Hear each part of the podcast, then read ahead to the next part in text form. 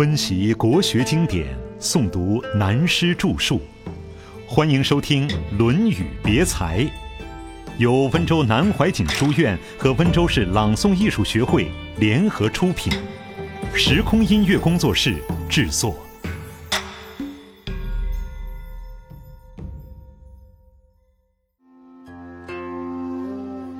种瓜者，下面一节等于一个结论。曾子曰：“慎终追远，民德归后矣。”古人对于这一句的解释，我也有点意见。拿孝道来讲，过去讲中国文化的孝道本来很重要。我们看历史上给皇帝的奏议，常有“圣朝以孝治天下”这句话，等于是宪法的基础精神。过去我们没有宪法这个名称，但是有这个精神，宪法的哲学精神，以孝道为基础做中心。所以过去的皇帝权倾天下，一到内宫见到母后，皇帝也要跪下来。皇太后对什么事讲一句不应该，皇帝就非改不可。固然我们向来以孝治天下。但硬拉上了做解释也是不对的。古人就解释，慎终追远是孝道，所以过去在大陆人家大厅里的祖宗牌位上面总是“慎终追远”四个字。这就是因为古人解释“慎终追远”只对孝道而言的。他们解释“慎其终者”。是说，对过去了的、死了的先人，我们要怀念他。民德归后矣。他们解释，如果大家都能孝顺父母、孝于祖宗的话，社会风气就趋于厚道了。这是有问题的，意思对，但牵强附会。为什么引用曾子的这一段话讲学问呢？慎终追远是什么意义？终就是结果。远就是很远的远因，用现在观念的一句话来讲，就解决了。一个人要想有好的结果，不如有好的开始。欲慎其中者，先追其远。每件事的结果都是由那远因来的。这里我们可以引用佛学里的一句话：“菩萨为因，凡夫为果。”佛家的菩萨。大致相当于中国儒家的圣人，圣人们非常重视一件事情的动机。比如有一个朋友来约你做生意，这个动机也就是这个初因，我们要注意，也许是善因，也许是恶因。如果是恶因，即使叫你做董事长，将来坐牢的也是你，那么这个因要注意了。所以菩萨是怕这个因。而凡夫、普通一般人未果，像死刑犯到执行时才后悔，这个后果来了他才怕。真要注意学问的人，对每一件事，在有动机的时候就做好，也就是刚才说的要有好的结果，不如有好的开始，也就是开始就要慎重。有人不择手段的创业。经常喜欢引用西方宗教革命家马丁·路德的“不择手段”这句话，但是你要注意，对马丁·路德这句话不要只说一半，他是说不择手段完成最高道德。现在把这句话拦腰一刀砍去一半，把不择手段拿去用，而不是完成最高道德，这就很危险了。所以，慎终追远的意思是说，与其要好的结果，不如有好的开始。西方文化中有一句俗话：“好的开始是成功的一半”，也是这个道理。大家认识了这个道理，则民德归厚矣，社会道德的风气自然都归于厚道严谨，这是学问的道理。孔子的素描。讲到这个地方，一直太严肃了，所以下面来个滑稽的事情。在这里也可窥见孔门弟子写文章的笔法。并不呆板，是活泼生动的。子禽问于子贡曰：“夫子至于是邦也，必闻其政，求之于，亦与之于？”子贡曰：“夫子温良恭俭让以得之，夫子之求之也。其诸异乎人之求之于？”子禽名亢，又字子元，少孔子四十岁。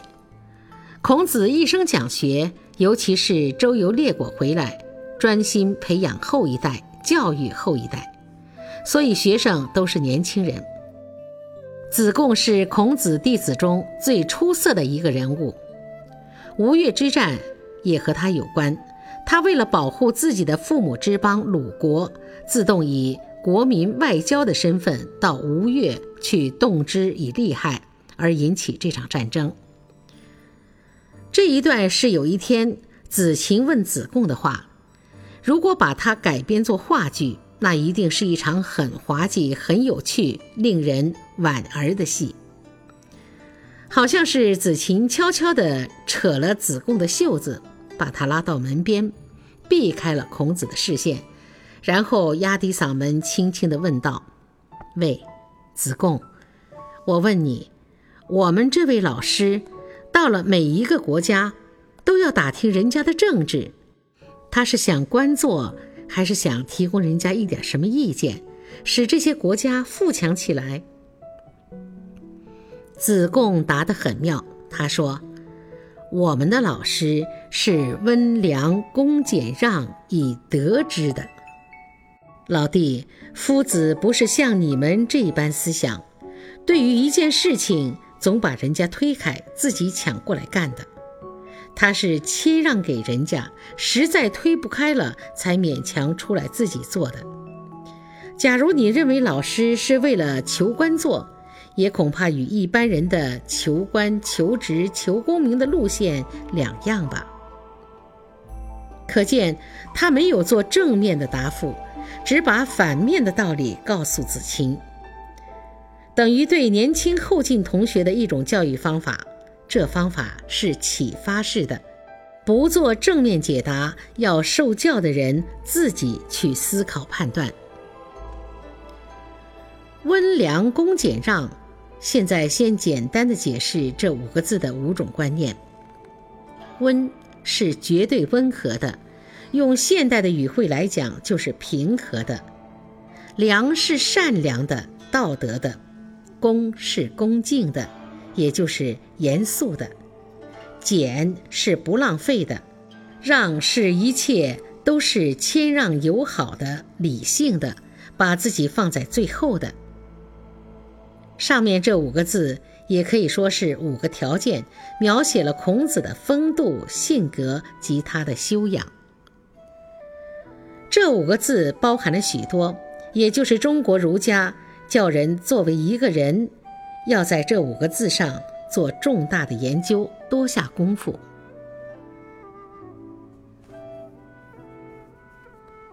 五字串通五经，讲到温良恭俭让这五个字，就又牵涉到中国文化的全体根源。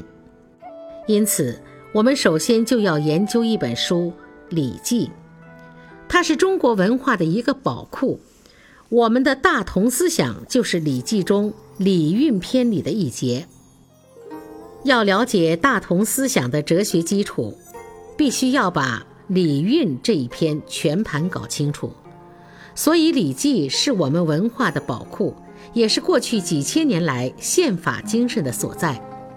里面包括了现代的学问，政治、经济、哲学、教育、社会科学。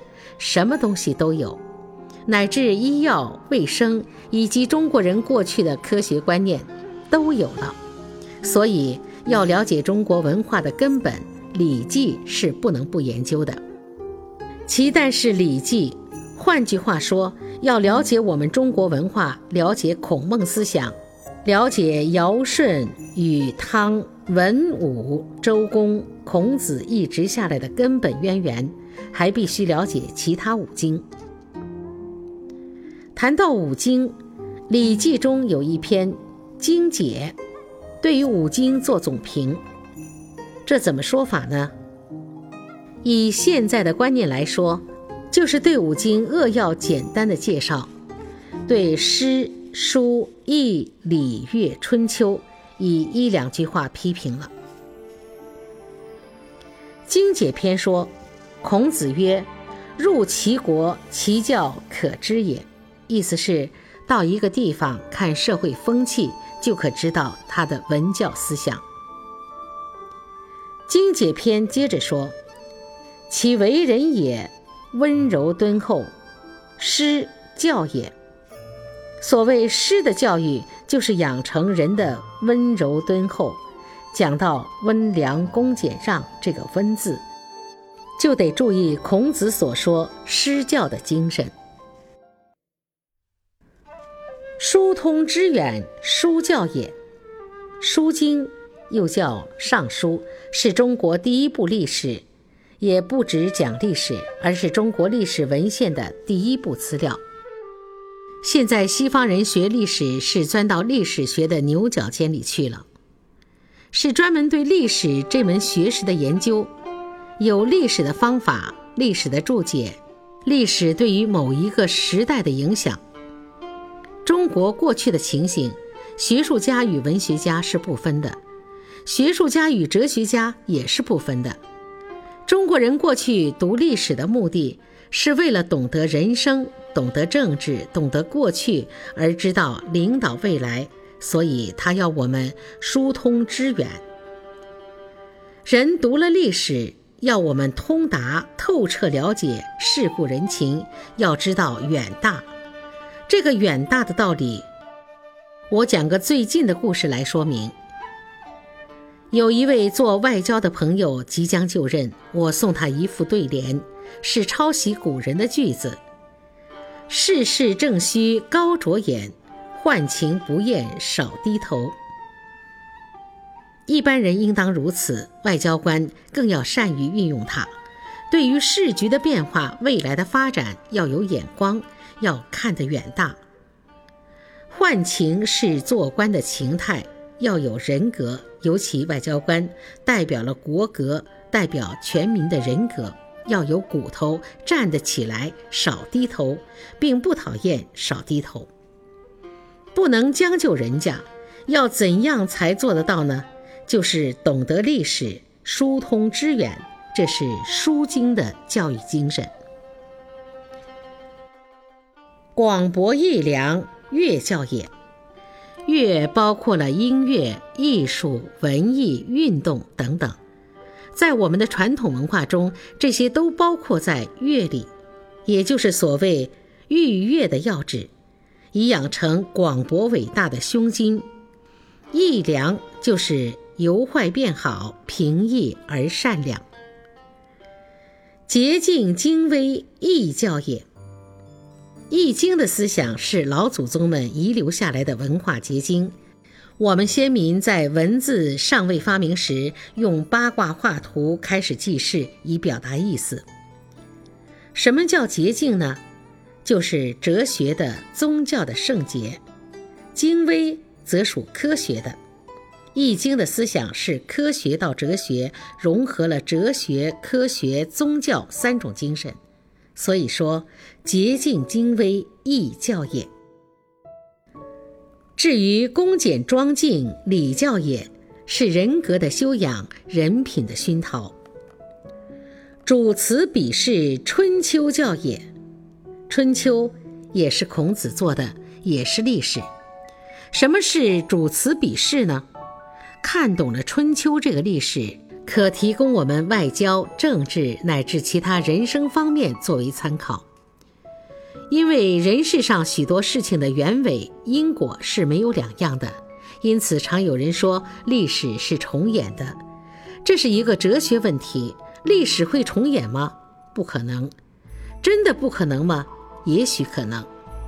因为古人是人，我们也是人，中国人是人，外国人还是人，人与人之间形态不同，原则却变不到哪里去。所以说，历史是重演的。但是，不管历史重演不重演，尤其中国文化有五千年的历史，对于做人处事，处处都有前辈的经验。虽然古代的社会形态与我们不同，原则却没有两样。所以读了《春秋》，主词比事，就知识渊博，知道某一件事情发生过，古人也曾有这样一件事情，他的善恶处理方法都知道。这个就叫比试了，是春秋教也。以上五经在经解中只用几个字，就将每一部书的精华思想予以表征。拿现在的白话文来讲，这每一句话的几个字就可以拿到好几个博士学位。小题大做嘛，尽管做。西方文化自16世纪的文艺复兴运动开始，到现在为止，一切都扯进来，扯到最后，说明了这一点，就可以完成一篇博士论文了。但是在古人，几句话而已。善知识与恶知识，下面还有故师之师愚，老是去搞文学的人。变成读书读酸了的书呆子，很讨厌，那就是笨蛋。任何学问有正反两面，五经也如此。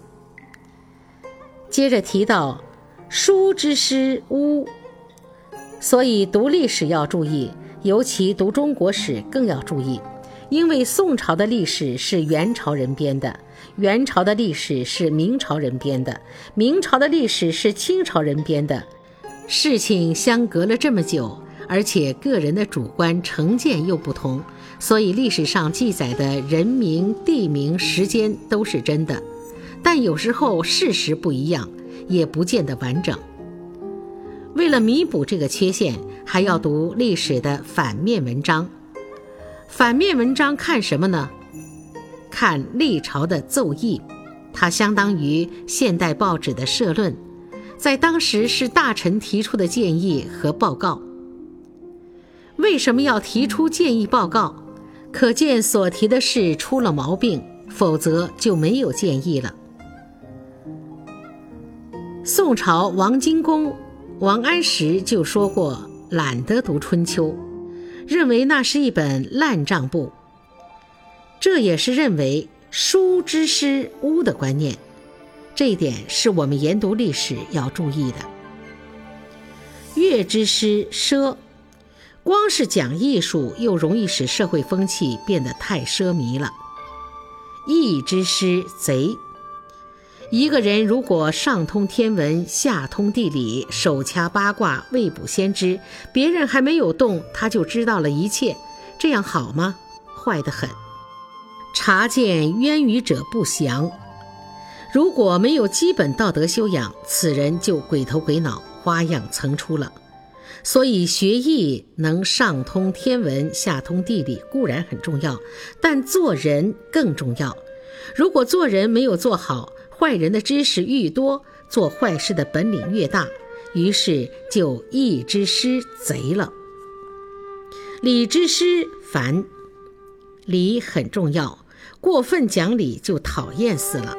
等于说，我们全照医学理论，两手就不敢摸面包；全听律师的话，连路都不敢走，动辄犯法。你要搞礼法，那烦透了。所以礼要恰到好处。春秋之师乱，懂了历史的春秋大义以后，固然是好。有时候读了历史又有问题，好像一个人不研究军事哲学，则这个人作为一个健全的国民不成问题；等到研究了军事哲学以后，相反的他又容易闯乱。不会武术的人最后可以寿终正寝，会了武术反而不得好死，是一样的道理。经解对五经的批评，正面反面都讲了。下面一段。就是告诉我们五经的修养，要做到温柔敦厚而不愚，这样的人才能爱任何一个人爱任何一个朋友。所谓敦厚，对别人的缺点容易包含，容易原谅，对别人的过错能慢慢的感化他。可是他并不是一个迂腐子，那么才是身与师者也，这样才算是师的教育。以下书、易、礼、乐、春秋都是如此。现在我们再回到《论语》上来。子贡所讲孔子的温良恭俭让，是讲孔子的修养，是集中国古代传统文化之大成。他有了这样高深的修养，所以他的目的就是我国古代的舒适主义。他具有救世救人的思想。也就是我们前面所提到的他的千秋大业。千秋大业就是学问思想，千秋事业在当时是很寂寞的。例如孔子、老子、释迦牟尼、耶稣、穆罕默德等等，在当时并未受人重视。可是德及万世，名震千古。孔子这种千秋事业。是要集中国文化、思想、精神之大成，认清楚自己的任务，牺牲现实的荣华，才能够做到。所以子贡对子琴说：“你问到老师究竟为什么来着？你看看老师是这样一个人，如果你一定要认为他对政治有野心、有要求的话，恐怕他所要求的也不是一般人所能了解的。”经过了这一段有趣味的回答，下面一段的问题就来了。